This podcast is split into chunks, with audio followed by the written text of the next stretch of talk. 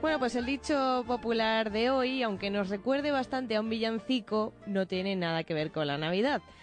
Se suele utilizar para referirse a que se ha armado una gran bronca, un gran alboroto o una pelea, una pelea eh, en medio de una gran algarabía. Me estoy refiriendo a armarse la marimorena.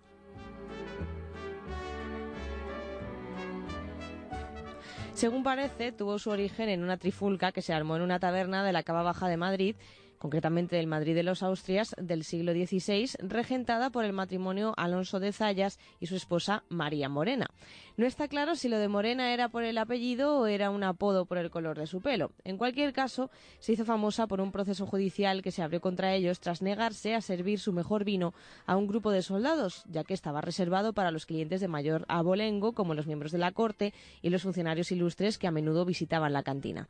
Tras su firme negativa, comenzó en su local una trifulca, y por lo que narran los escritos de entonces, fue la propia tabernera, María Morena o Mari Morena, quien repartió más leña. Sí, fue ella, una mujer de armas tomar, de las que no se recataban a la hora de armar un follón a aquellos clientes que pretendían marcharse sin pagar o, por ejemplo, beber más de la cuenta.